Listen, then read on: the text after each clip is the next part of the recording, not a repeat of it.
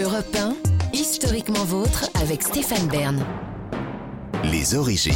Pour conclure cette émission, on remonte aux origines, toujours avec Jean-Luc Lemoyne et Olivier Pouls, mais maintenant avec vous, David Castel-Lopez, qui ne vous cachez pas pour nous raconter les origines du camouflage militaire. Oui, le camouflage, vous le savez, il est présent partout dans la nature, soit chez les animaux qui cherchent à ne pas être vus, ce qui leur permet de ne pas être mangés. C'est le cas par exemple des papillons qui prennent la couleur des arbres sur lesquels ils se posent. Les caméléons le caméléon par exemple, euh, soit parfois chez des animaux qui cherchent à être discrets dans la perspective que leur proie ne les voit pas, ce qui augmente leur chance de pouvoir les tuer et donc de les manger. C'est le cas de l'ours blanc, ce bâtard qui se confond avec la neige et au moment où vous vous rendez compte qu'il est là, eh ben, c'est trop tard. Le truc qui paraît vraiment étonnant, c'est que les armées du monde, elles aient mis autant de temps à se rendre compte que camoufler les soldats sur le champ de bataille, c'était une bonne idée. Mais alors, pourquoi ça leur a pris autant de temps? Eh bien parce que, il faut le dire quand même, pendant à peu près toute l'histoire de l'humanité, la guerre, elle se faisait principalement au corps à corps. Et quand vous êtes au corps à corps, le camouflage, ça sert pas de ouf, puisque de toute façon, vous êtes trop près. Et donc, le maître mot pendant des siècles dans les armées, c'était la couleur, les plumes, la criardise, les drapeaux, bref, l'exact opposé du camouflage. Le premier moment où la nécessité du camouflage, elle s'est faite un petit peu sentir, c'est au 19e siècle. Les armes à feu, elles étaient devenues quand même euh, plus précises et elles avaient une portée qui commençait à être vraiment très respectable.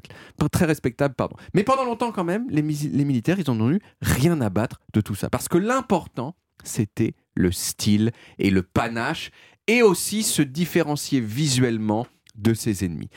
Les premiers à avoir tenté un semblant de camouflage, ce sont les troupes coloniales britanniques en Inde qui ont adopté un uniforme kaki Kaki étant un mot hindi qui veut dire couleur de la poussière.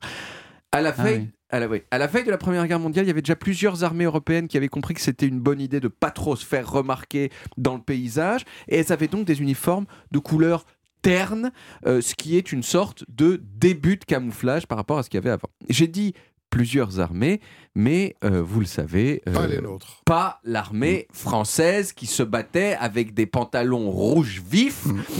parce que l'idée de la guerre à ce moment-là dans l'armée française, c'était encore qu'il fallait être vu, parce que plus on est vu, plus on fait peur à l'ennemi. Ouh là là, ces, ces messieurs que je vois de super loin, s'ils s'en foutent d'être camouflés, c'est qu'ils ont vraiment confiance en eux, et donc il faut en avoir peur.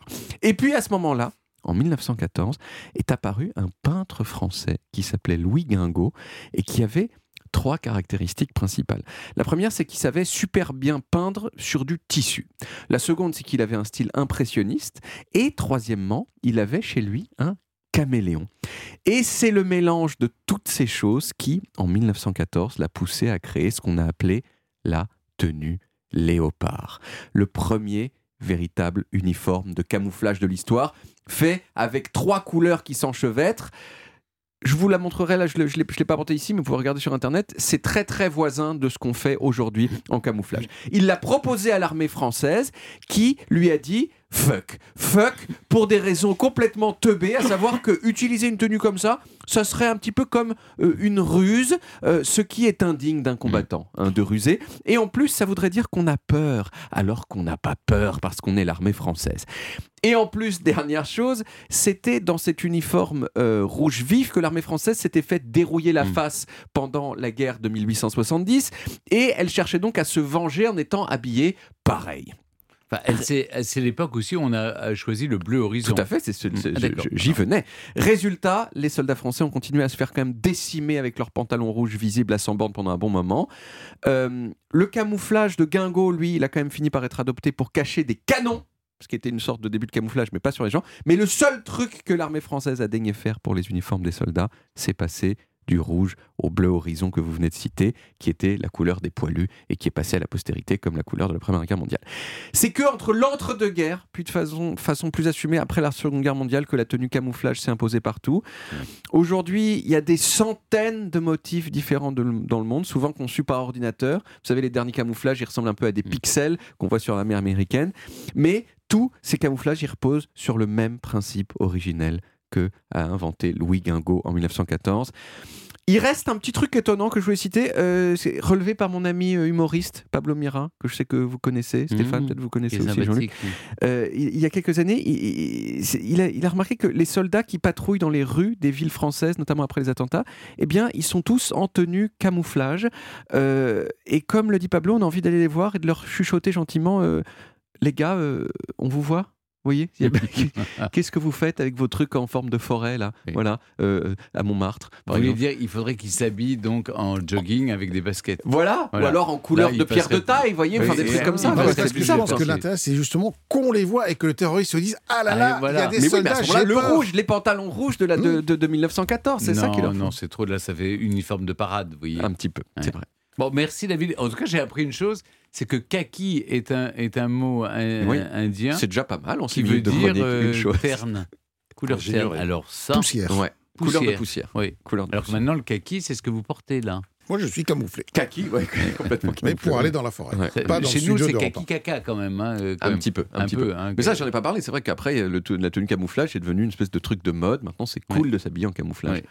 Voilà. Vous êtes camouflé, comme le Mais vous êtes tous camouflés, vous êtes Vous tous êtes en bleu dans on un est studio. tous habillés pareil. C'est vrai. oui. Merci David, on retrouve les origines en podcast sur toutes les applis audio et en vidéo sur YouTube, Dailymotion et sur le site europe vous pouvez également retrouver toutes nos émissions. Voilà, historiquement vôtre, c'est terminé pour aujourd'hui, mais on revient demain dès 16h avec toute l'équipe et surtout avec trois nouveaux personnages, trois dames qui ont lâché l'affaire. Alice Guy, une cinéaste, la première de l'histoire, qui a fini par lâcher le métier qui la faisait rêver, contrainte et forcée. Puis Augusta Klumke, qui, après avoir réussi le concours de l'internat de médecine en tant que femme, c'était n'était pas franchement la bienvenue, elle a fini par renoncer à poursuivre ses études. Et vous, Jean-Luc, vous nous raconterez une star du rangement qui a lâché l'affaire et a arrêté de ranger ses affaires. Ah ouais, je suis pas bien. Je suis pas bien. Ça a fait l'effet d'une bombe, comme si on s'était pris son panier à linge sale en pleine poire. Marie Kondo, la gourou des t-shirts bien pliés et des maisons bien rangées, a décidé d'arrêter. Et je vous raconte ce Big Bang demain. Ah bah nous voilà bien. Alors à demain les amis Retrouvez Historiquement Vôtre tous les jours de 16h à 18h sur Europe 1 et en podcast sur europe1.fr.